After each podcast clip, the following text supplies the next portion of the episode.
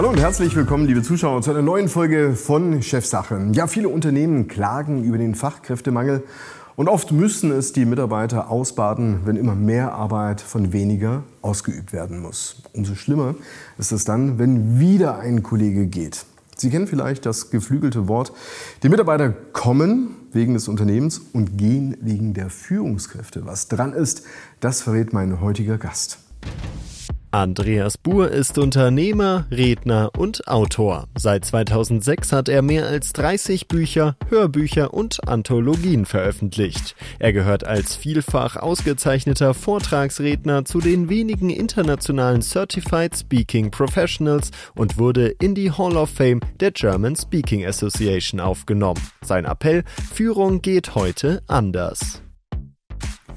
Und damit begrüße ich ganz herzlich im Chefsache-Studio Andreas Spur, den vielfachen Buchautoren und Keynote-Speaker. Freut mich sehr, dass du heute hier bist. Herzlich willkommen, Andreas. Danke für die Einladung, Rolf. Lieber Andreas, du hast ja meine Eingangsmoderation gehört, ja. ja. Deshalb bin ich auch auf dich aufmerksam ja. geworden, habe gedacht, wir müssen unbedingt mal äh, miteinander sprechen. Du hast ein neues Buch geschrieben. Führungsprinzipien. Führung geht heute anders. Warum muss Führung heute anders gehen?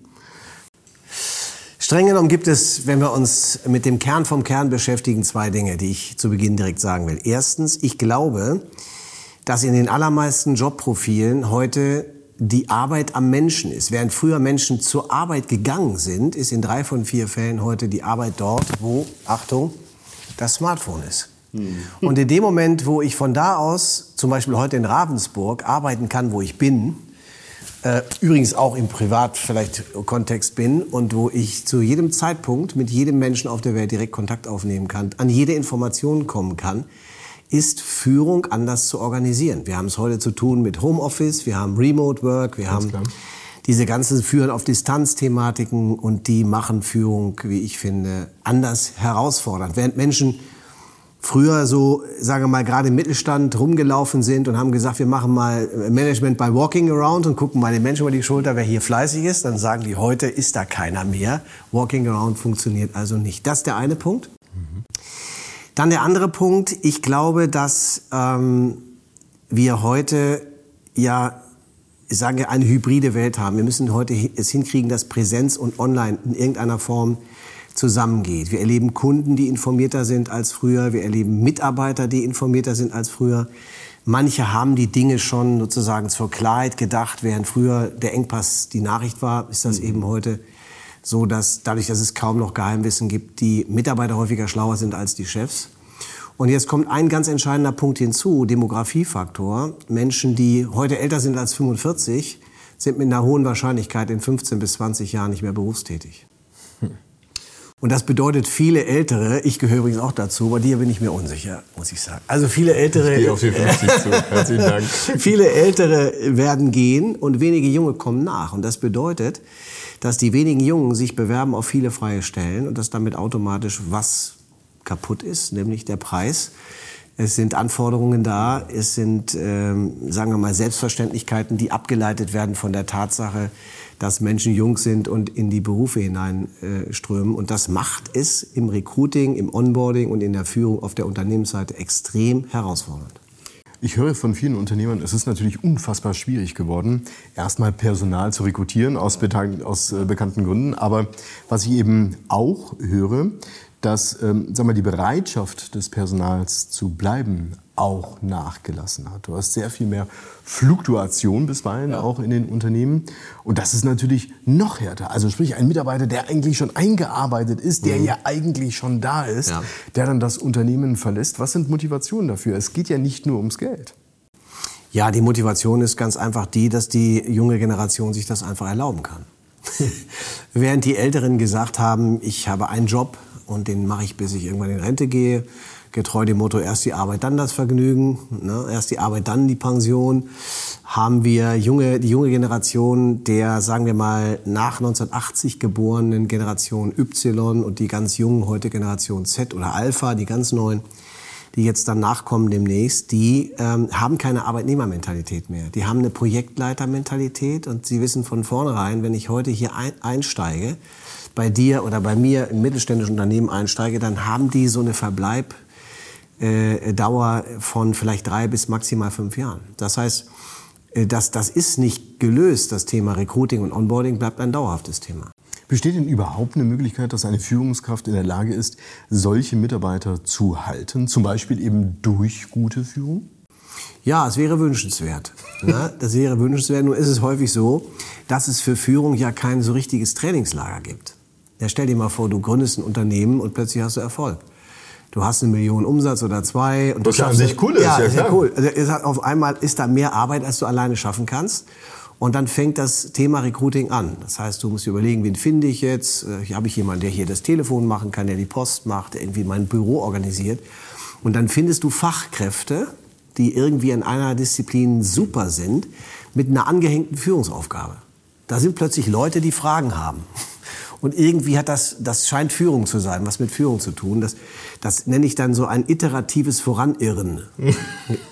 so, so, so, ja, ja. nicht ja, und. Und es gibt Autodidakten, die machen das super. Und es gibt eben viele, die tappen total im Dunkeln. Das sind Unternehmen, wenn du dir überlegst, wir haben heute 82 Prozent der Unternehmen in Deutschland, die einen Außenumsatz machen, der kleiner ist als eine Million. 82 Prozent, kleiner eine Million. Das bedeutet, wir haben, wenn wir über Führung reden, maximal irgendwo zwischen eins, ist der Unternehmer selber, und vielleicht 10 bis 12 Mitarbeiter, je nach Marge. Das ist also mehr oder weniger ein halbes Fußballteam, das da geführt werden, in Anführungsstrichen will und muss, was organisiert werden will und muss. Und dafür gibt es keine Vorbereitung so richtig. Das passiert irgendwie autodidaktisch. Und manche tun sich damit leichter und wieder andere, die haben es eben schwerer. Andreas, was ich immer höre, auch von besagten Unternehmen, die du gerade aufgeführt hast, naja, was soll ich denn machen? Es ist halt so viel Arbeit da und die Fachkraft von mir wird einfach auch ähm, erfordert, ja, weil einfach so viel zu tun ist. Das heißt, ähm, ich bin da eben auf einem Niveau im Zweifelsfall mit meinen Kollegen und eben jetzt nicht die Führungskraft, die sich eben die Zeit, die Ressourcen und so weiter herausnehmen kann, um mich um die Leute zu kümmern. Was sagst du zu denen? Ja, tragisch. Aber du hast wenig Mitleid, also wenn ich die so höre. Ja, nee, es gibt ja Lösungen. Also ich meine, es gibt ein Buch, es gibt ein Training, es gibt natürlich immer Spaß beiseite. Äh, Das ist ja genau die, die Begründung auch, weshalb es uns als Akademie gibt. Weil wir haben für diese Personen eine Antwort auf die Fragen. Wenn du dir heute überlegst, was muss ich eigentlich können, wenn ich ein Unternehmen aufbauen will oder, oder eine Mannschaft führen will? Was ist so, ich habe das auch mit meinen Kindern besprochen, meine Mannschaft ist so, sagen wir mal, die kommen von der Uni zu uns Mitte, Ende 20. Was müssen die können, um heute erfolgreich zu sein? Da sage ich streng genommen, sind es drei Dinge. Erstens, ich muss in der Lage sein, meine Lebensführung in den Griff zu kriegen. Wir Meine eigene, meine private das muss ja, Lebensführung. wenn du sich selbst nicht spannend, jetzt reden wir nicht über den Beruf. äh, nee, es geht, finde ich, schon bei uns selber los, denn wenn du dich selbst führen kannst, dann kannst du auch ein Team führen. Das heißt nicht, du kannst es zwangsläufig, aber du kannst es können. Wenn du es selber kannst, für dich selber kannst, also dann hast du eine Idee, wie auch Teamführung oder wie Mitarbeiterführung gehen kann. Und da gehört eben zum Beispiel auch sowas, ich sag mal ganz Profanes dazu, wenn wir heute 25, 6, 27-jährige Studenten haben, die haben schon lange studiert, die dann zu uns kommen und die Outlook nicht beherrschen oder PowerPoint nicht können oder kein Excel können, die auch äh, keine fehlerfreie, ich sag das mal, eine eigenwillige Grammatik haben, wenn es um Schriftform geht. Das ist aber nett ausgedrückt, ja. Äh, ne, ich, ich will das ja auch gar nicht bewerten. Ich stelle fest, so ist das. Dann wäre es gut, wenn es dafür eine Vorbereitung gäbe. Also fangen wir nochmal an mit der Selbstführung. Wie bin ich selbst unterwegs? Welche Prioritäten setze ich mir? Was ist so wichtig in meinem Leben? Äh, Was bedeutet Erfolg für mich? Ist da wichtig, dass ich beruflichen Erfolg gleich, sagen wir mal, Anerkennung, Aufstieg, äh, vielleicht auch Einfluss habe, Positionen erreiche und Geld verdiene? Oder was ist mir wirklich wichtig? Also fangen wir mit dem Führungsthema an. Dann im zweiten, glaube ich, ist es wichtig, dass ich mich auch präsentieren kann. Also stell dir vor, du kannst was und kommst in ein Einstellungsgespräch und musst jetzt, ja, jeder versucht sich ja so gut zu zeigen, so gut er kann. Kann ich mich jetzt präsentieren? Kann ich auch ein Produkt präsentieren, eine Dienstleistung präsentieren? Bin ich, habe ich so einen Sales Touch? Ich glaube, das brauche ich schon. Wenn Alles ich- ist Verkauf, würdest du sagen? ja, in gewisser Weise. Ich sag mal, Produkte und Dienstleistungen braucht die- jemanden, der das zumindest der den, den Kauf verhindert, nennen wir es mal so. Also aber jetzt pass mal auf, jetzt, jetzt können wir ja sagen, ja, aber ich arbeite jetzt im Finanz- und Rechnungswesen, ja, ich habe ja keine Kunden, warum soll ich mich denen jetzt verkaufen? Nicht jeder ist ja immer, immer so an der Front. Was sagst du dem? Den sage ich zum Beispiel, die könnten für die in den Rechnungen auch einen Flyer mit äh, in die Rechnung tun oder äh, sie könnten vielleicht äh, eine Cross-Sell, Down-Sell-Frage stellen. Ähm, wenn es um, um Finanzbuchhaltung geht, ist das ja auch eine Dienstleistung am Unternehmen. Und den muss ich vielleicht beim Inter. Geschäftsführer Ganz verkaufen klar. und sagen, wenn es mich nicht gäbe, würdest du hier Geld verbrennen. Hm. Weil wir haben Check and Balance, wir haben vielleicht, sagen wir mal, ein entsprechendes äh, Auftragsvergabeverfahren. Und da bin ich äh, in der, in der Beauftragung, in der Finanzbuchhaltung auch äh, Geld zu sparen, mhm. also nicht einfach unnötig Geld zu verbrennen. Das ist ja auch eine Form, äh, das einfach zu tun ist das eine, vielleicht das mal zu erklären, ist das andere. Das wäre auch schon Präsentation. Absolut. Kein Verkauf, sondern einfach nur darstellen, was es ist, was ich tue. Nachvollziehbar. Und dann der dritte Punkt, ähm, der hängt so ein bisschen zusammen mit dem ganzen, sagen wir mal, hybriden Arbeiten. Wenn ich mir heute überlege, dass es manche Reisen ja nicht mehr braucht, dass wir also, jetzt bin ich heute gern nach Ravensburg gekommen, mhm. aber wenn wir vielleicht das nächste Mal uns unterhalten, wird es ein Teams-Call oder ein Zoom-Call sein. Und das erlebe ich in den Unternehmen eben auch. Also Umgang mit Technik. Wie stelle ich meine Kamera auf? Welches Mikrofon wähle ich? Beleuchtung, ja, wir empfehlen, dass also unter einer Tastatur äh, bitteschön ein Gold- oder ein Silberfisch liegt. Ein Silberfisch wäre eine Alufolie, die ich um einen DIN A4-Block wickel und mein Tastatur da drauf stelle, weil das Licht, was von oben kommt, dann sozusagen reflektiert. Wir Brillenträger können kein Licht von vorne gut vertragen, weil das sofort gespiegeltes Richtig, Glas ja. bedeutet. Für alle diejenigen, wir sehen das ja selber nicht, die uns dann sehen. Aufgeklappte Rechner, wo Menschen von oben in die Kamera gucken, mhm. führt ja immer dazu, dass ich sage, wenn du also zu Hause Gäste einlädst, stellst du dich auch nicht auf dem Stuhl und sagst herzlich willkommen. Also wie gehe ich um mit der Technik? Um es in kurz äh, zu sagen. Und wie komme ich rüber? Äh, wie komme ich rüber? Was muss ich machen, um wirken zu können? Übrigens online, wie genauso auch in Präsenz auch. In einer solchen kleinen Runde wie hier. Oder sind es große, sind es kleine Bühnen? Das bedeutet, diese drei Disziplinen, Führung, Sales Touch und Präsentation sind Themen, mit denen wir uns bei uns beschäftigen, weil wir glauben, dass wenn ich an diesen Soft Skills arbeite, mir auch das Onboarding von neuen Mitarbeitern besser gelingt, insgesamt die Führung besser gelingt, wenn ich in der Kommunikation erfolgreich bin, habe ich möglicherweise auch weniger Fluktuation. Ja, da sieht man ja bisweilen äh, seltsame Unarten, ja, dass die Beleuchtung nicht richtig ist und so weiter und so fort. Ähm, ich habe sogar das Gefühl, dass ähm, in einigen Unternehmen es eigentlich eher ungewöhnlich ist, dass du noch persönliche Termine machst, also gerade so auch im Sales-Bereich. Da passiert unfassbar viel virtuell, wird schon fast als Belastung angesehen, wenn ich jetzt einen Konferenzraum herrichten muss und die berühmten Kekschen und Käffchen und so weiter. Das wird so bleiben, nehme ich mal an. Ne? Ja. Manche Reise wird wegfallen. Ich sag's mal, im Sales wird es so sein, dass wir zumindest bei Bestandskunden, bei Lieferanten, mit denen ich regelmäßig zusammenarbeite, so manches Gespräch eben nicht mehr persönlich mache. Und da muss ich sagen, das finde ich auch gut. Das ist effizient und das ist damit gleichzeitig effektiv. Und warum soll ich jetzt äh, unbedingt nach München fliegen für ein Gespräch? Das geht vielleicht auch online. Im Neubereich, äh, wir lernen uns kennen, werden wir früher oder später äh, das persönliche Gespräch brauchen weil äh, Menschen den Menschen brauchen. Das ist ja die Frage, die, die mir auch in letzter Zeit oft gestellt wird, Stichwort generative KI, wie wird das eigentlich sein, werden Jobs wegfallen? Da sage ich, ja, wahrscheinlich wird es Jobs geben, die es demnächst sozusagen automatisiert durch Bots gemacht. Ja.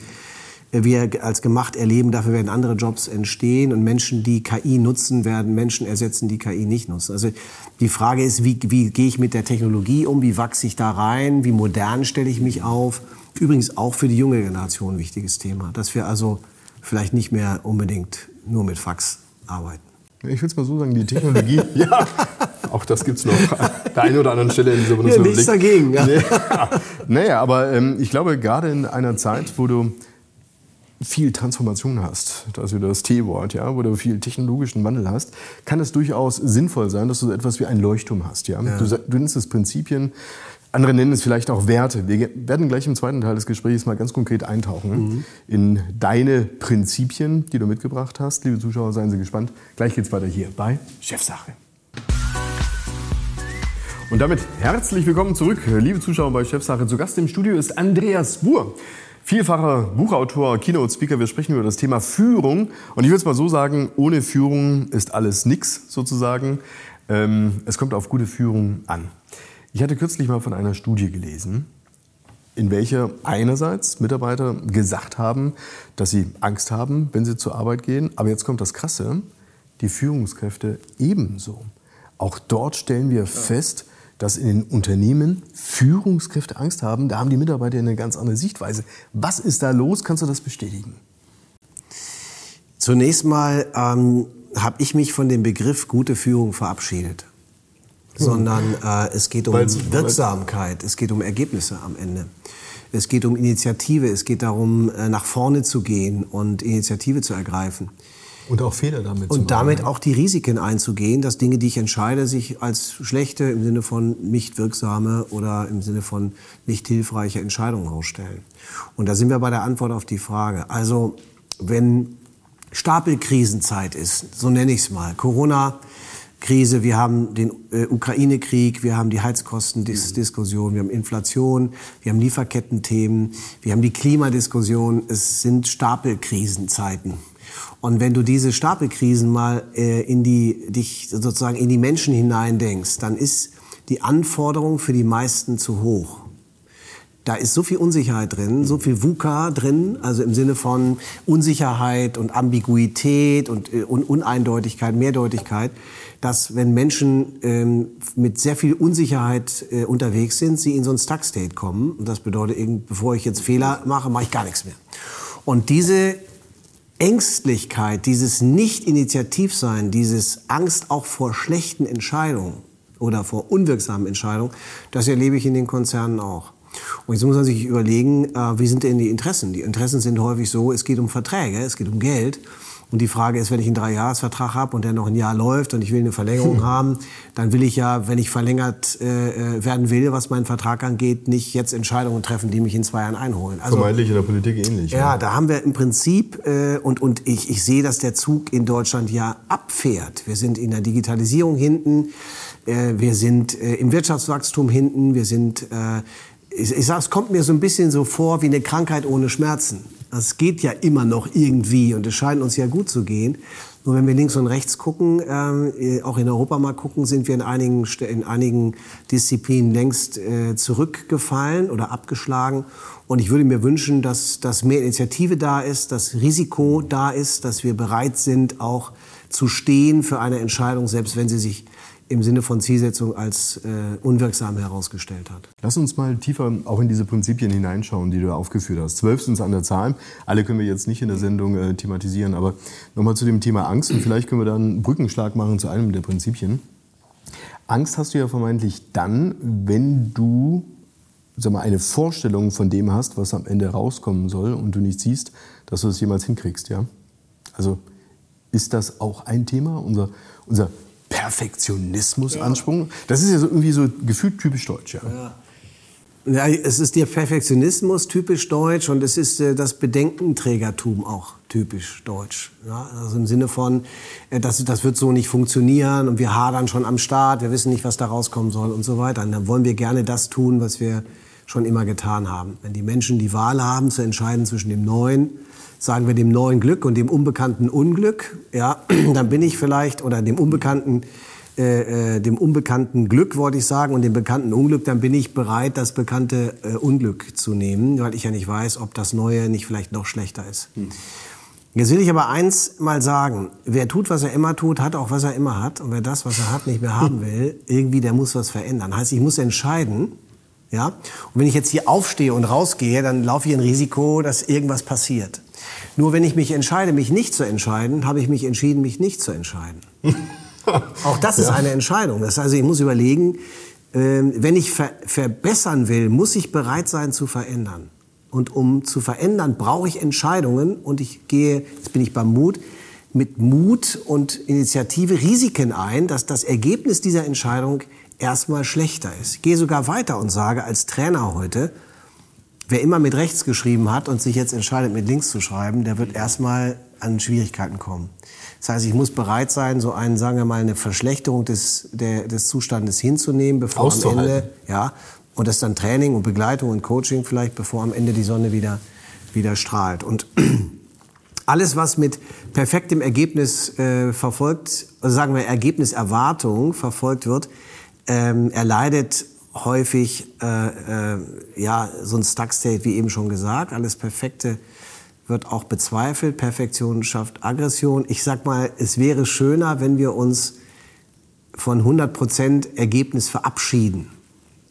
Ich klammere jetzt mal Piloten und Ärzte aus, bevor wir auf das Beispiel kommen. Ja, Gibt natürlich Berufe, nicht, da, da an der Stelle ist das klar. natürlich eine andere Geschichte, aber grundsätzlich, wenn es um Führung geht, wie wäre es mit 80 Prozent, 85 Prozent Ergebnis? Wenn wir dann wissen, dass wir sowieso 100 Prozent nie erreichen, was können wir dann tun? Wir stehen auf, wir entscheiden und wir scheitern beherzt.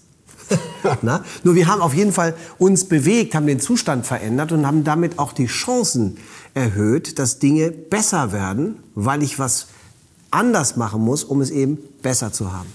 Heißt aber auch, dass ich ja, um diesen Zustand aushalten zu können, ja, erstmal was mit mir machen muss. Ja. Das Thema ähm, habe ich auch in deinem Buch gesehen. Das Thema Selbstentwicklung ist ja ähm, ein ganz entscheidendes Führungsprinzip. Ähm, ich hatte kürzlich mal in einem Vortrag von Frank Schieren hatte ich gesehen, dass ähm, ja, viele Führungskräfte so mit ihren Mitarbeitern rumfriemeln und die in irgendwelche äh, Seminare und so weiter reinstecken. Aber wenn du mal in der Tabelle siehst, was sie zuletzt bei sich selbst gemacht haben, dann, dann stehen dir jetzt nicht, aber sonst die Haare zu Berge, ja. Früher. nee, da ist, das ist ja irre. Also die, nix, die lesen keine Bücher, die gehen in keine Ja, Seminare und so weiter. Was ist da los? Also wird ja nicht arrogant sein, oder doch? Na, sagen wir so, wenn Menschen in der Geschäftsführung sind oder Vorstände bei Konzernen sind, dann haben die häufig, äh, sind die, sind angekommen. Und äh, äh, dann, dann, dann, dann gehe ich ja jetzt nicht mehr zu so einem Training. Ne? Ähm, ich, ich polarisiere jetzt be bewusst stark Ja. im Sinne von, äh, Andreas, kannst du dich mal darum kümmern, dass wir mit den Bereichsleitern, mit den Verkäufern Dinge machen? Guck mal, dass die da irgendwie, dass die anders denken und, und irgendwie uns weiterbringen. Wenn du mit denen äh, selber redest, sind die nicht bereit, weil die auch ein Ego-Problem häufig haben. Die sagen, ja, dann wird ja plötzlich festgestellt, ich, ich habe ja vielleicht noch zwei Gänge mehr in meinem Getriebe. Der hat's Und, nötig äh, oder sowas, und. Ich bin in meinem vierten Gang gefahren, gibt aber sechs Gänge. Komisch, was ist hier los? Heißt mit anderen Worten, die Welt ändert sich dermaßen extrem, wenn ich mir überlege, was wir in den letzten drei, vier, fünf Jahren für Veränderungen hier in Deutschland haben. Auch nehmen wir nur mal Corona mit, mit, der, mit dem Effekt, so einen Katalysator-Effekt zu haben, gehabt zu haben für das Thema Digitalisierung. Wenn wir Corona nicht gehabt hätten, würden wir heute Teams und Zoom nicht kennen. Würde das wahrscheinlich nicht so, sagen wir mal, äh, Teil des Tagesgeschäftes gewesen sein. Dann können wir einfach nicht sagen, das machen wir so, weil wir das schon seit zehn Jahren so machen. Das wär, wer also sich, äh, sich diesen neuen Technologien verschließt, der wird den, den Anschluss verpassen an das, was kommt. Lass uns mal ähm, abschließend nochmal in dein Geschäft genauer reinschauen. Du bist jetzt, ja, ich will ja fast sagen, eine graue, graue Eminenz am Markt. Aber du machst, naja, ich sag mal, äh, wenn, hab- ich, wenn ich auf du auf ja dem Baum ist, nennt sich ja schon Coach. Ja, aber du machst das ja, du machst das ja schon fast 40 Jahre, also 35 Jahre hast, ähm, Mhm. mal in deinen KPIs mal nachgeschaut, in deinen Kennzahlen 800.000 Teilnehmer, 3.700 Vorträge, 750 Presseartikel, 3,2 Milliarden Euro Umsatz mit zwei Unternehmen. Das sind ja schon ein paar Hausnummern. Ähm, wie hast du es geschafft, ja, dass du auch vor allen Dingen in deinem eigenen Unternehmen genau diese Transformation hinbekommen hast? Du kennst ja der Prophet, der im Zweifelsfall im Ja, eigenen Land nichts wert ist. War ja auch da. Wir sind mitten im Prozess. Ich habe einen Geschäftsführer eingestellt, der auch beteiligt ist. Ähm, und wir sind dabei, das äh, Unternehmen so aufzustellen, äh, dass das auch sozusagen, dass ich ein Stück entbehrlicher werde. Das ist in einem persönlichen Unternehmen, in einem personenmarkenbezogenen Unternehmen eben schwierig. Aber es hat ja ein Jochen Schweizer geschafft, ein, ein Roland Berger und ein Hermann Simon haben das auch hingekriegt, dass die Personenmarken so aufgebaut haben und die Beratungsunternehmen oder was immer dahinter steckt, äh, so verselbstständigt haben durch Methoden, dass der Gründer irgendwann auch äh, nicht mehr äh, zwangsläufig gebraucht wird. Sind wir mittendrin? Kann ich jetzt noch nicht sagen, dass wir das geschafft hätten. Das wäre einfach unwahr. Nur wir sind, wir sind gut dabei. Und wir haben natürlich durch die durch die Corona-Pandemie auch Geschäft verloren. Das muss man mhm. ganz klar sagen. Wir haben Substanzen Stück gelassen. Wir, wir haben teilweise unsere, unsere Philosophie verändern müssen, anpassen müssen an die Situation. Heute kann ich sagen, wir sind doch zwar noch nicht am anderen, auf der anderen Seite des Flusses angekommen, aber ich kann das Ufer sehen. Und gut, dass es so war, denn wir würden nicht so online stark sein, würde es dann 2020 diese Corona-Zeit nicht gegeben haben. Kurzum, ich gucke, dass ich so gut es geht äh, ähm, mit den 40 Kollegen, die wir haben, daran arbeite, entbehrlicher zu werden. Ist das auch ein Prinzip, dass die Führungskraft lernen muss, im, eigentlich nicht im Weg zu stehen? Ja, loszulassen. Ja, und äh, das ist nicht einfach. Wenn du das Unternehmen selbst gegründet hast, dann mhm. steckst du mit jeder äh, Ganglie da drin. Und wer sehr verliebt ist in das, was er tut, der hat natürlich Entzugserscheinungen, wenn er nicht mehr lieben darf. Das ist ja wie überall im Leben. Das finde ich auch ganz legitim, wenn du total überzeugt bist und identifiziert bist mit dem, was du machst. Und es geht irgendwie jetzt zu Ende, es kommt was Neues, dann darf es auch eine Phase geben, sagen wir mal, der Reflexion und, und äh, wo du das ein Stück aus deinem Körper rauskriegst. Lass uns abschließend vielleicht ein Fazit ziehen. Ja? Welchen Tipp gibst du den Führungskräften mit und auch den Mitarbeitern? Vielleicht muss man auch überhaupt mal damit aufräumen, dass es da Führungskräfte und da Mitarbeiter gibt, weil du kannst ja auch als Mitarbeiter eine Führungskraft zum Beispiel in einem Projektteam sein. Gibt es da so, eine, so ein ultimatives Fazit, vielleicht auch was Motivierendes und Inspirierendes, ja. was wir auch in diesen Zeiten einfach brauchen ja, können? Äh, spontan sage ich, verlieb dich in das, was du, was du erreichen willst. Wer sich verliebt in das, was er erreichen will, dem schiebt sich der Weg unter die Füße. Du wirst da automatisch beflügelter sein. Du wirst mit Widerständen besser umgehen können und es wird sich der Weg schon zeigen. Herzlichen Dank für das Gespräch, Andreas Buhr. Danke für die Einladung, Rolf. Liebe Zuschauer, das war es wieder soweit hier beim Chefsaal. Es würde mich freuen, wenn Sie dranbleiben und auch beim nächsten Mal wieder einschalten. Bis dahin Ihnen alles Gute. Tschüss.